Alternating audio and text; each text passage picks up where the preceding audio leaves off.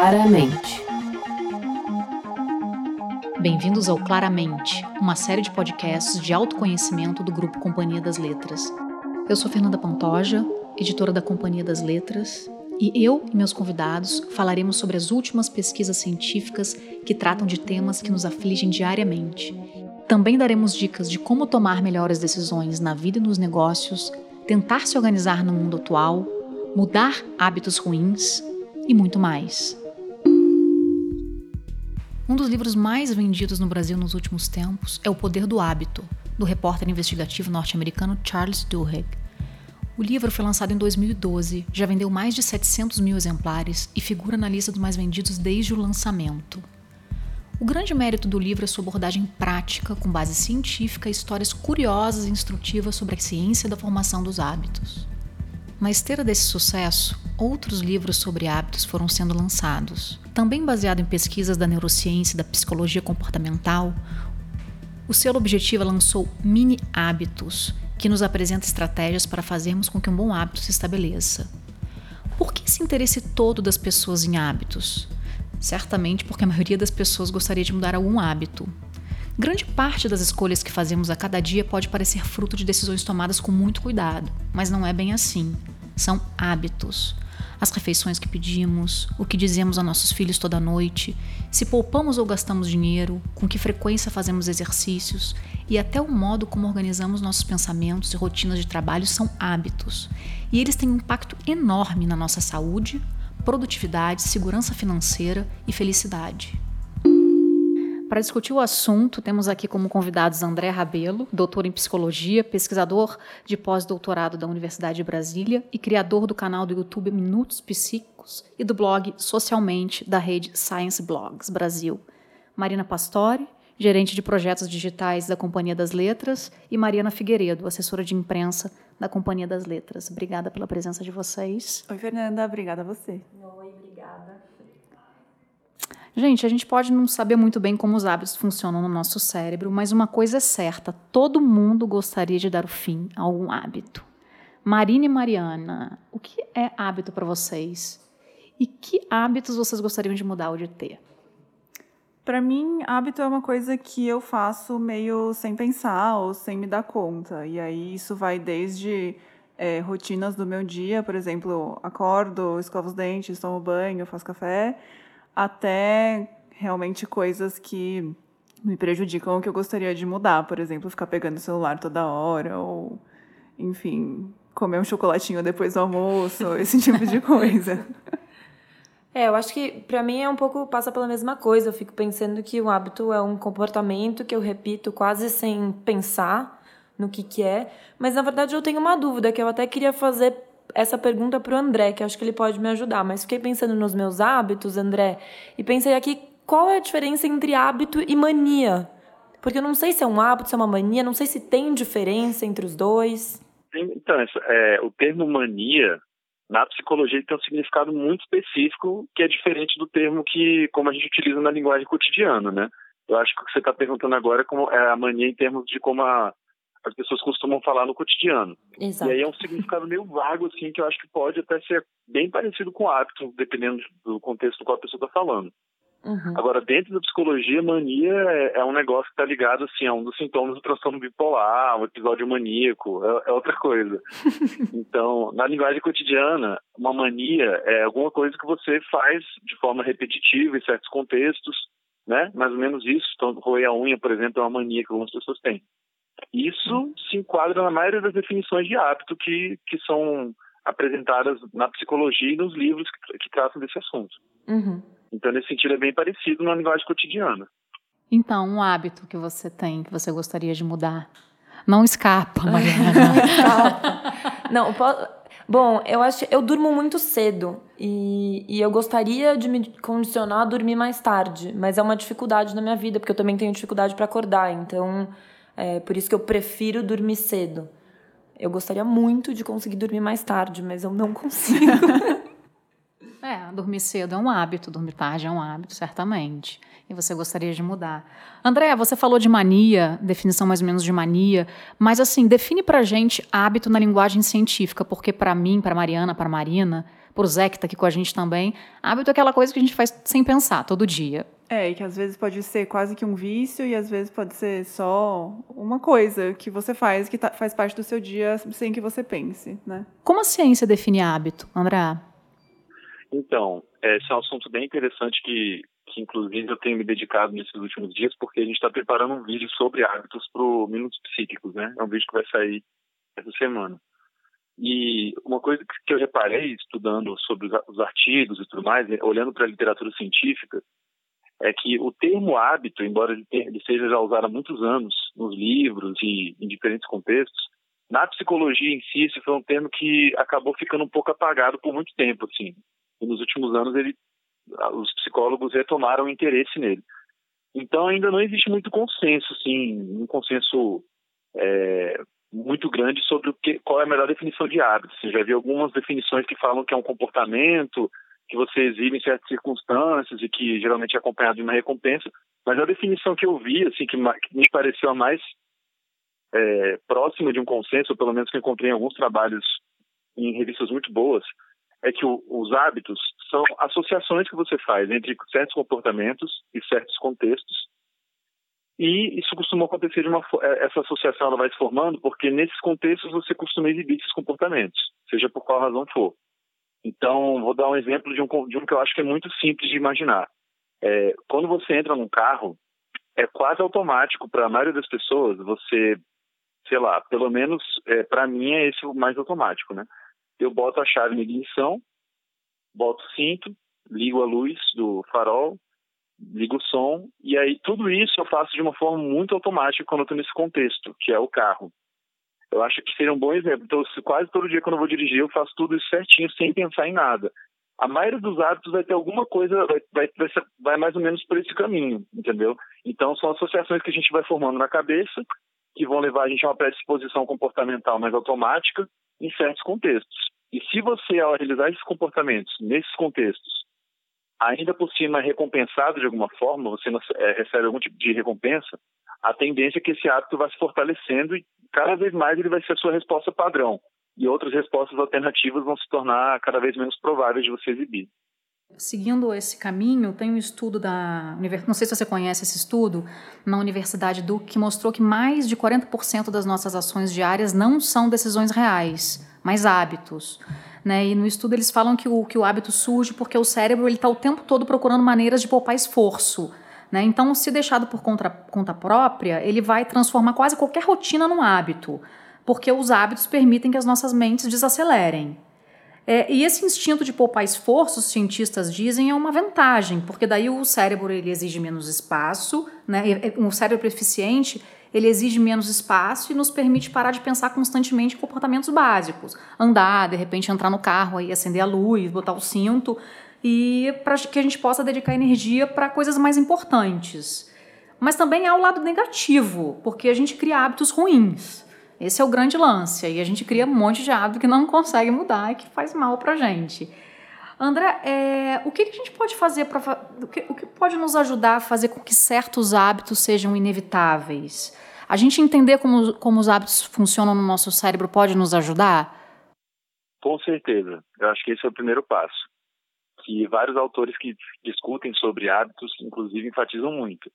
Então, o primeiro passo para a gente poder é, tomar conta de, do, desse processo, tomar controle desse processo, ao invés de deixar ele rolar solto, é saber que ele existe e como ele funciona. Quais são os princípios básicos que governam isso.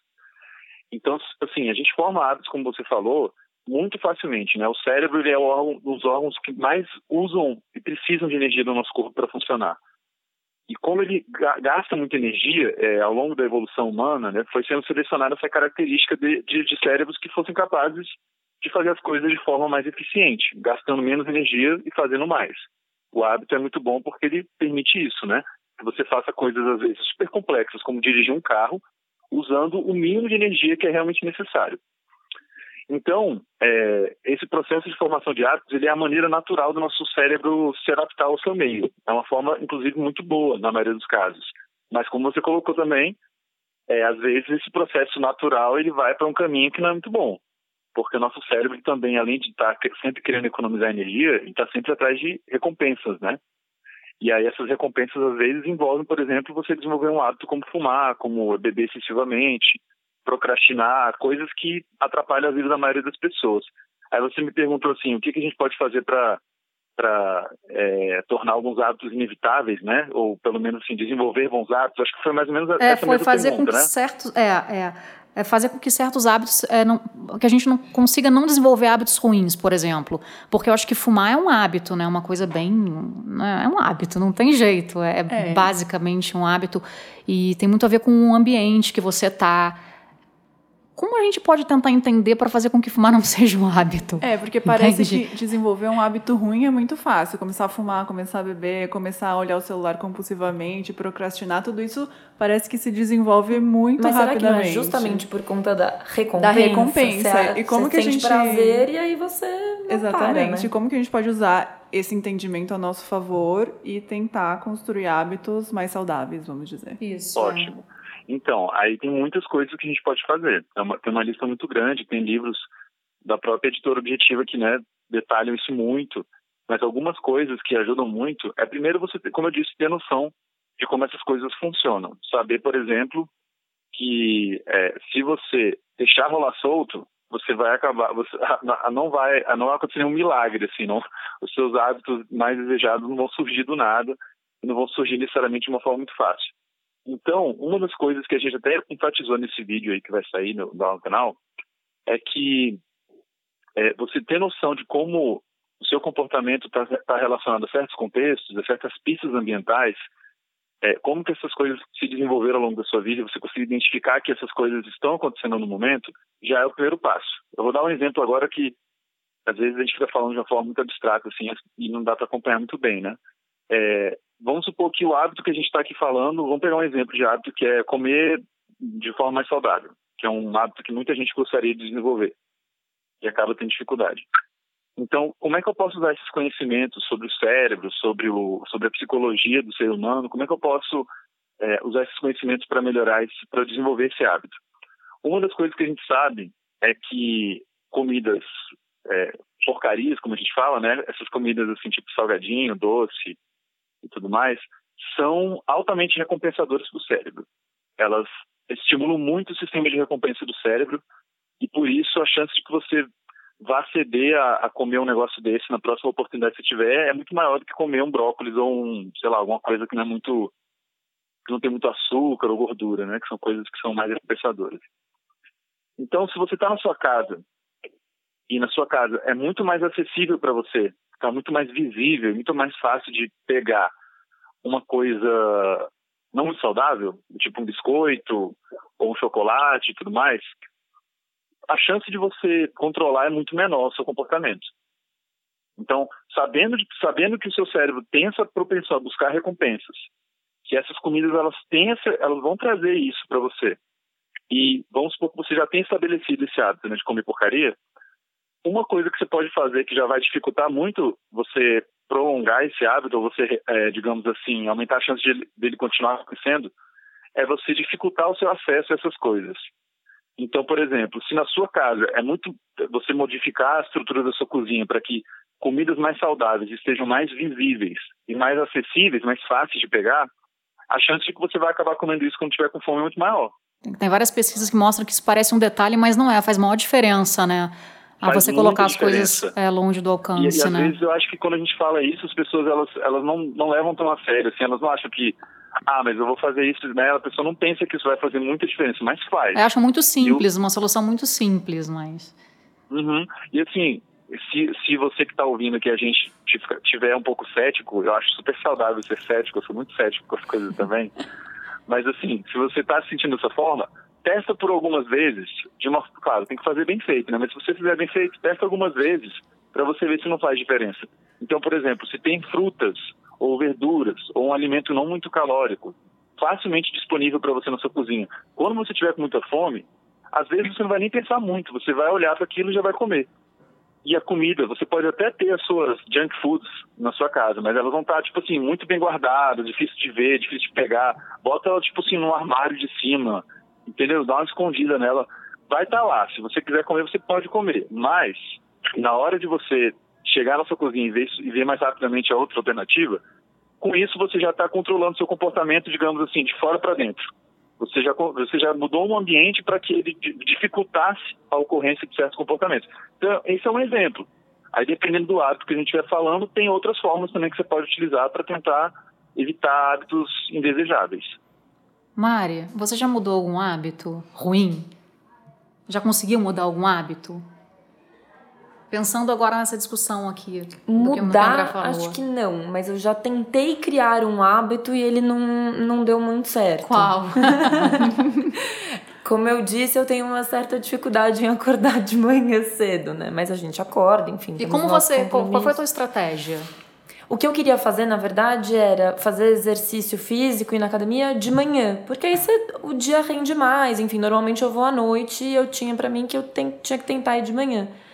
Mas eu fiquei eu brigava muito comigo mesma, porque eu não conseguia acordar mais cedo do que eu acordo para ir à academia, e aí eu me sentia culpada e eu passa, ficava me cobrando. E aí eu acho que passa por isso, não tinha nenhuma recompensa, eu ficava mal comigo mesma, até que eu assumi que não dá para ir de manhã, eu não consigo. André, você consegue ajudar a Mari? Vamos, a gente tem que criar uma recompensa para Mari de manhã. Aqui. Ah, eu acho que esse é, esse é um, ótimo, um ótimo hábito para a gente analisar, né? Porque é um problema de muita gente. Eu me classifico um pouco com essa dificuldade também, eu tenho muita dificuldade de acordar cedo. Mas é, as dicas são. Tem muitas coisas que dá para fazer para melhorar isso. Muito do que está envolvido em acordar cedo tem a ver com o que acontece no dia anterior, né? Então, um bom planejamento de como as coisas vão acontecer antes de você dormir vai determinar muita coisa. Agora, se você tem algum problema de saúde mais grave, aí qualquer dica que a gente der aqui vai ficar um pouco assim a, a desejar, né? Do tipo, se a pessoa tem insônia, se ela tem narcolepsia, se ela tem algum tipo de dificuldade para dormir crônico ou sistemático, isso aí tem que ser tratado medicamente. Isso aí não tem muitas dicas além dessa, né? Procurar um profissional de ajuda. Agora, um profissional para ajuda. Mas tirando esses casos mais extremos, tem coisas do tipo, se você tem um hábito que as pessoas, muita gente tem e que é muito ruim, assim. Aparentemente ele faz muito mal para as pessoas conseguirem dormir. Que é, por exemplo, ficar assistindo série, televisão, ou celular antes de dormir. Muita gente faz isso para relaxar, né? Supostamente para relaxar, porque dependendo do que você vai ver, vai te deixar agitado, vai te deixar alerta. E o estado de alerta ele não é muito compatível com o estado de relaxamento que é necessário para dormir. Então, uma coisa que ela pode fazer para tentar melhorar essa questão do sono é evitar esse tipo de coisa. Eu não sei se você já está evitando isso. Você já, você já tem esse, esse, hábito de evitar essas coisas antes de dormir? Eu evito. Eu acho que eu gosto mesmo é da cama. você não tem dificuldade para pegar no sono. Nenhuma. Teu problema é acordar. Meu problema é acordar. Tudo bem, uma vez que eu acordo é isso. Eu tenho o hábito de eu vou direto pro banheiro pra, e entro no chuveiro, nem penso. Eu ligo o chuveiro e já entro direto, Pensando, assim. É é, porque é o jeito que eu acordo. Eu só acordo depois do banho, assim. Tem, é, eu acho que é isso, são hábitos, né?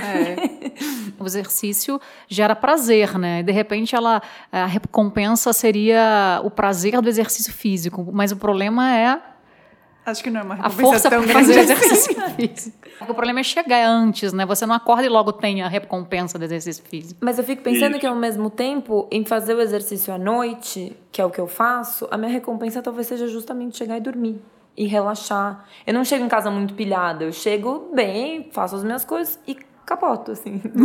Tem, tem uma dica muito boa sobre esse assunto, tem uma dica muito boa que eu me fez lembrar agora de uma coisa que eu estava lendo. Eu terminei de ler recentemente o livro Mini Hábitos, né, que vocês publicaram. O livro é muito legal, gostei muito dele, de várias partes dele. E uma dica que ele dá a respeito dessa questão do de ir para academia, porque é um, um, exemplo que ele usa muito no livro, já que é também um exemplo muito recorrente na vida das pessoas que não conseguem praticar exercício, é assim, tá, então eu acordo e fico com preguiça de ir na academia e acabo não indo, né? Porque eu boto na minha cabeça assim, que, cara, olha, olha o esforço que eu vou ter que fazer para ir lá na academia, vou, para lá ficar, sei lá, 45 minutos, uma hora malhando, e, e a recompensa que vai advir disso vai demorar muito ainda para conseguir observar, né, do tipo, meu corpo melhor, mais definido, minha saúde melhor. Isso acaba desmotivando as pessoas. Uma coisa que ajuda, que pode ajudar você a, a conseguir progredir aos poucos em relação a essa meta aí de praticar exercícios de manhã regularmente, é você construir esses tais dos mini hábitos, né? Que seria tipo você fazer uma miniatura do seu do seu hábito ideal. Então, ao invés de você botar na sua cabeça que você quer ir para academia, para fazer uma sessão completa, para malhar para caramba e voltar para casa e tudo mais, você pode começar fazendo exercícios muito mais simples, que são muito mais fáceis de começar a fazer. E aí, conforme você vai conseguindo manter constância nesses, nesses mini hábitos, você pode ir acrescentando maiores níveis de dificuldade até que você consegue, a longo, a um longo prazo ou a médio prazo, chegar lá na academia e fazer tudo que você queria. Mas se você já bota de cara para você esse, esse, essa meta muito grande, ou que envolve pelo menos uma antecipação de esforço muito grande, muito, esse é um dos principais fatores que vai evitar você desenvolver o hábito. Eu acho que também é, vai botar, em vez de ter que acordar uma hora antes, acorda só 10 minutos antes, né, André? Para fazer 10 abdominais. É. Dar 10 pulinhos. É, tá aí, isso é uma boa saída. E você, Mariana? Isso. Marina tá muito quietinha aqui, tem alguma coisa Eu tenho uma história de sucesso para você, Fernanda, mais ou menos. Tô, tô tentando ainda. Eu, ao contrário da Mari, eu acordo muito cedo naturalmente, assim. Só que o meu problema é o celular. Eu acordo, minha mão já vai direto pro celular e eu fico, ou ficava, tipo, 40 minutos, meia hora, só olhando pro celular, assim redes sociais, em coisas que não acrescentam nada para a vida. E quando eu percebia, já tinha passado lá um tempão e eu tinha desperdiçado 40 minutos da minha manhã. Então, o que eu fiz foi uma mudança muito boba, mas que tem funcionado, que é, ao invés de deixar o celular no meu criado mudo, eu deixo num lugar que eu tenho que levantar e dar uns passos para conseguir pegar. Então, meu despertador toca no celular, eu não posso só tipo, pegar ele e ficar lá na cama mais 40 minutos. Eu tenho que levantar, e aí, já que eu já levantei, eu vou fazer minhas coisas, não vou ficar mais um tempão lá deitada sem fazer nada de produtivo. Então, tá aí, parece Maravilha. que mudei um hábito. Marina, só sucesso. Tentei, tá vai. Foi uma mudança pequena, assim, que não causou grande Mas isso sofrimento. é uma coisa boa, por exemplo, para mim, né? Se eu quero é, levantar, tem é. que deixar o despertador bem longe. Um despertador muito chato, muito longe. Não, porque a Mari, assim, ela, ela dorme rápido e não consegue levantar. É. Porque, assim, eu, por exemplo, não tenho super mega insônia. De um três da manhã, duas e meia. Então, consequentemente, eu vou ter dificuldade de levantar, né? É, Normal, é. é. Mas eu acho que essa pequena mudança também acabou é, gerando mudanças positivas no resto do dia. Porque, enfim, eu, eu sentia que eu começava amanhã de um jeito muito improdutivo e horrível. E agora, tipo, ah, acordei, tenho aí uma hora antes de ter que me, me arrumar para o trabalho, então vou, vou para academia, vou fazer qualquer coisa que acrescente mais no meu dia do que uma hora no Twitter.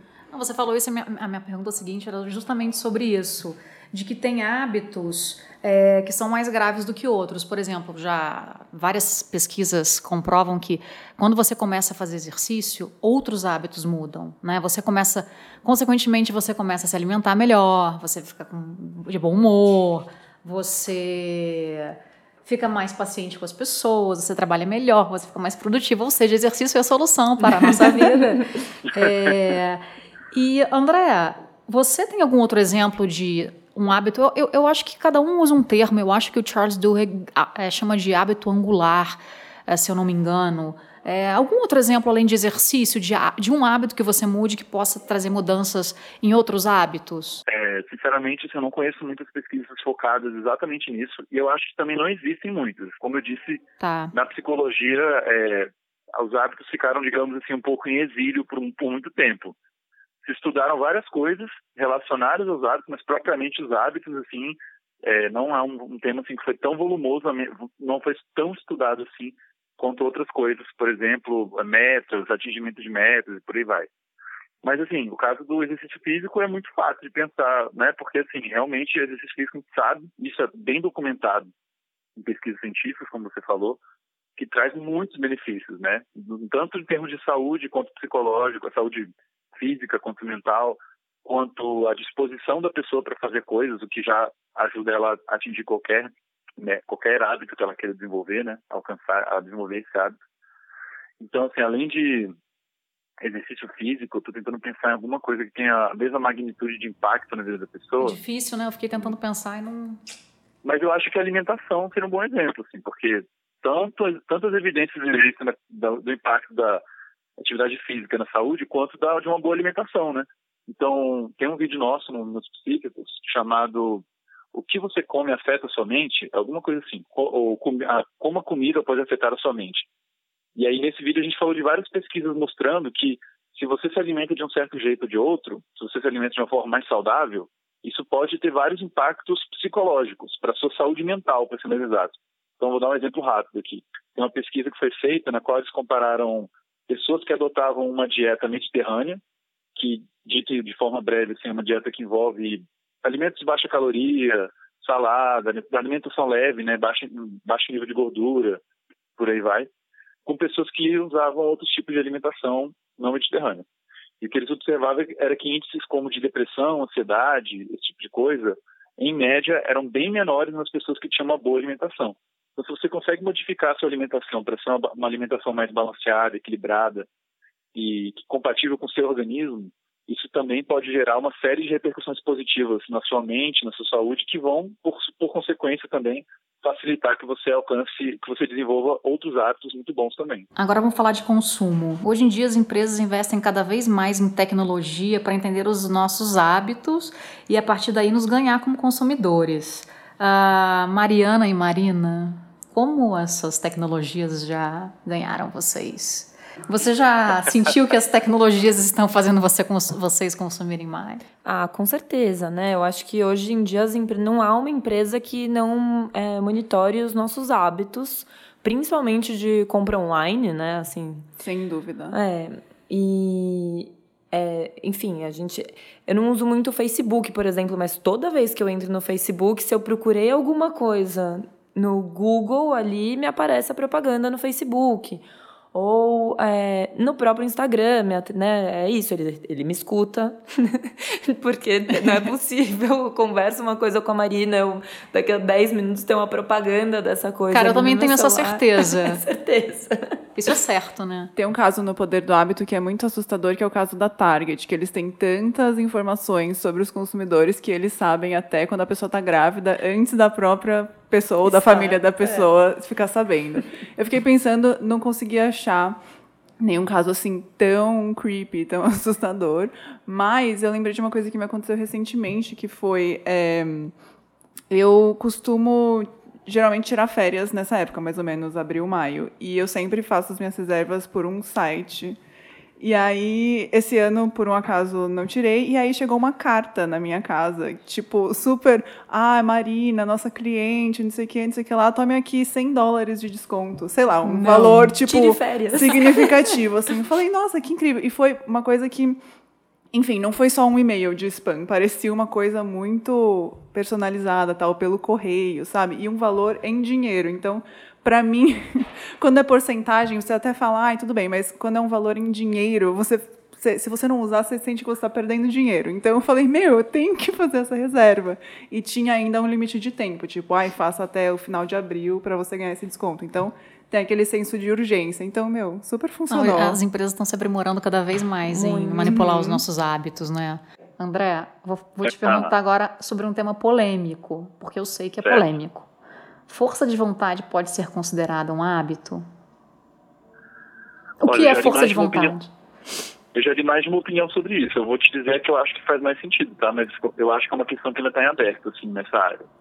É, a força de vontade está muito ligada a um conceito que é bem estudado já na psicologia, que é o autocontrole. Então está muito ligado à nossa disposição e capacidade de controlar os próprios comportamentos, de motivar o nosso próprio comportamento, de direcionar o nosso comportamento. Na proposta de autores como o, o Stephen, é, que é o autor do livro Mini Hábitos, por exemplo, uhum. o, a força de vontade é uma das forças motrizes para o hábito se desenvolver. E não um hábito em si, né? É, no ela Poder é do Hábito, fosse... Charles Duhigg fala que força de vontade é um hábito. Pois é, então tem essa, eu, eu já percebi essa diferença de proposta, por exemplo, entre esses dois autores. Agora, me, a, a, impressão que eu tenho é que faz mais sentido botar o, a força de vontade como sendo um antecedente dos hábitos, não como sendo uma característica ou como sendo um tipo de hábito. Porque, assim, se eu tenho uma capacidade de direcionar meu comportamento no momento para realizar uma ação, e isso ao longo do tempo vai permitir o desenvolvimento de um hábito, então faz mais sentido falar desse autocontrole, dessa força de vontade como sendo um antecedente. Então, nesse sentido, eu, eu acho que a definição do Charles não não é tão assim, não faz tanto sentido quando a gente olha para noções de autocontrole, entendeu? Entendi. Geralmente vai ser definido Entendi. como uma característica do indivíduo mesmo. Não, faz sentido o que você falou. Não, é que na verdade me ocorreu agora, assim, né? Sendo o hábito, esse comportamento que a gente repete quase que involuntariamente, e muito tem se falado sobre mindfulness hoje em dia, que é a atenção plena, né?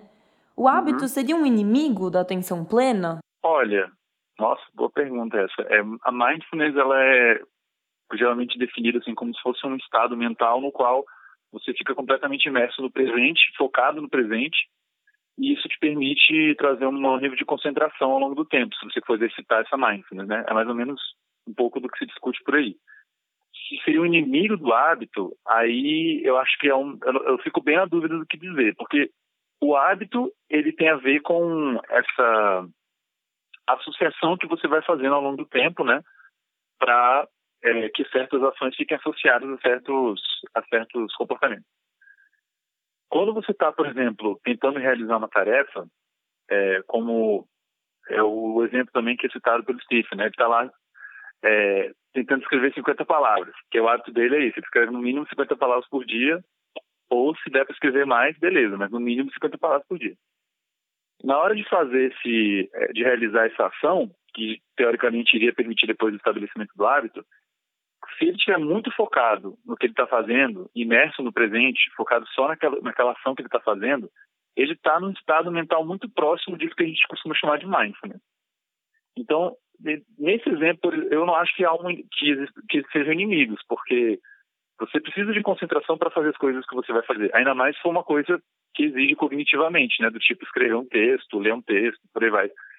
Nesse sentido, ok, são são é, então, então um contribui para o outro, né? Um São amigos. Para a realização do outro, é. Mas eu acho que se a gente começar a pensar em outros exemplos, talvez a gente veja que, em alguns casos, não, não ajuda muito, porque o hábito também tem essa questão de ser uma coisa que você quer desenvolver no futuro, né? Então, meio que você tem um pensamento é, direcionado para o futuro e isso motiva você no, no, presente. Só que a mindfulness ela fala, não, deixa o futuro para lá, foca no presente agora o que que o seu corpo está sentindo, o que que você quer fazer agora. Então, pode, pode ser que atrapalhe, mas eu diria que a princípio são duas coisas que podem ser complementares.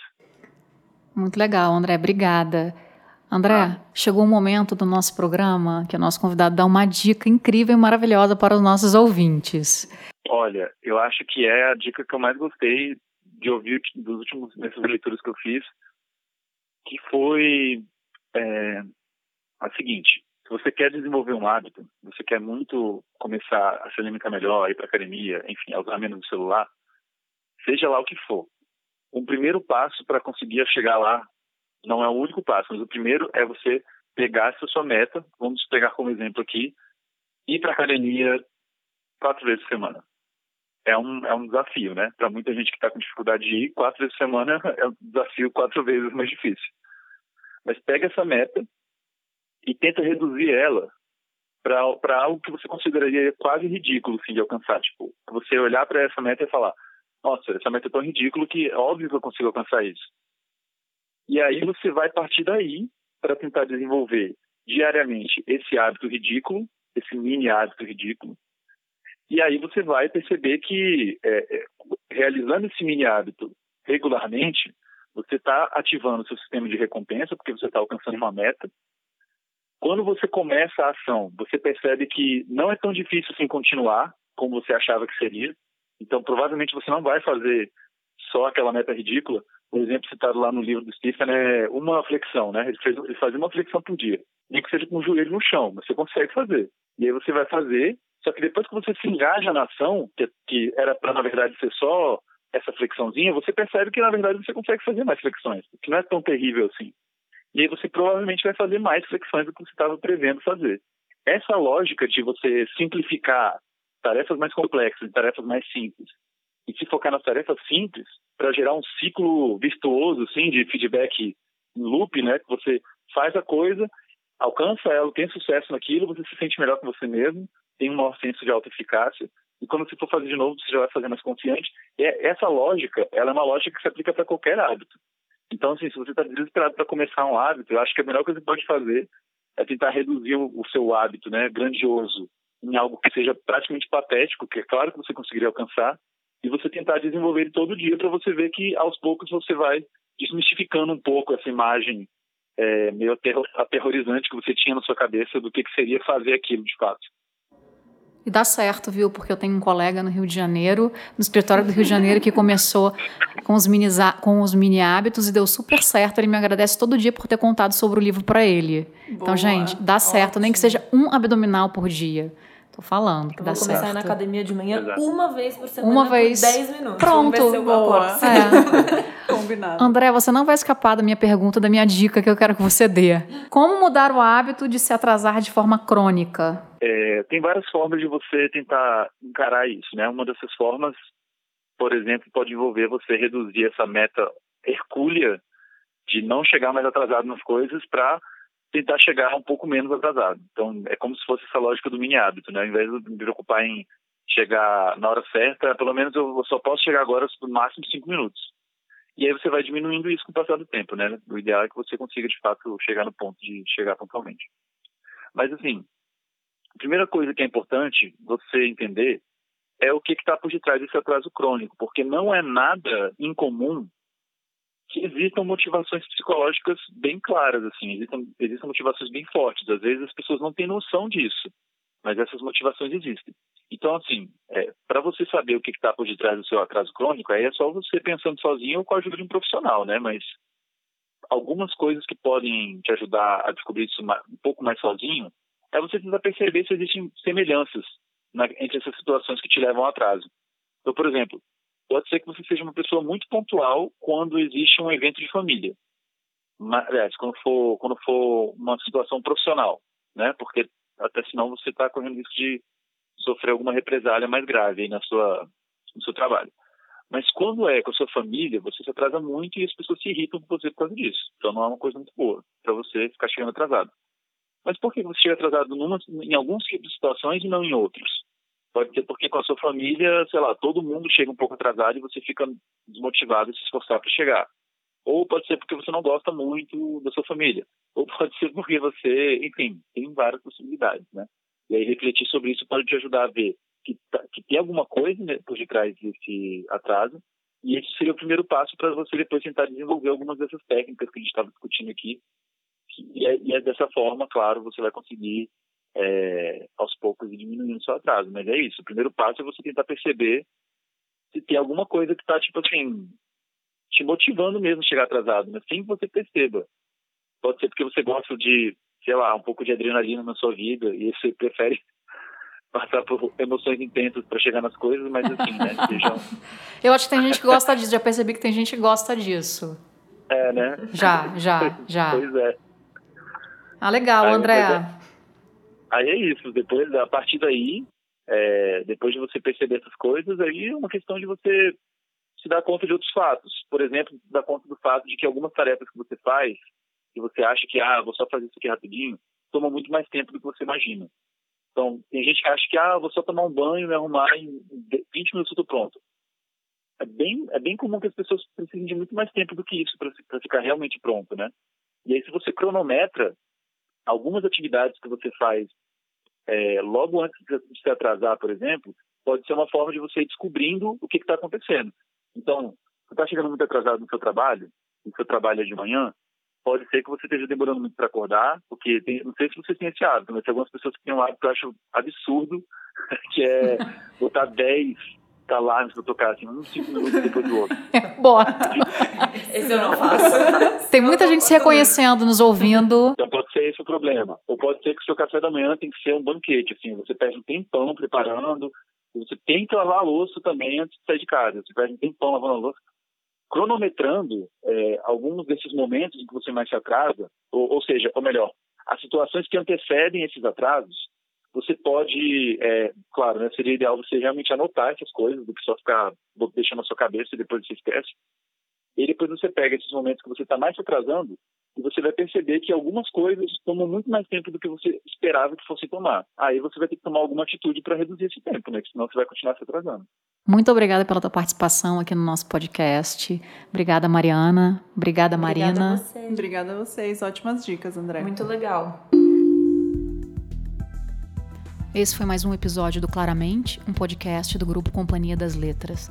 Na descrição você vai encontrar o link dos livros sobre os quais falamos no episódio. E se quiser mandar um e-mail para a gente com dicas, comentários, sugestões, mande e-mail para radio@companhiadasletras.com.br. Você tem algum hábito que gostaria de mudar? Conseguiu mudar depois de ouvir o nosso episódio? Conta pra gente. Até a próxima.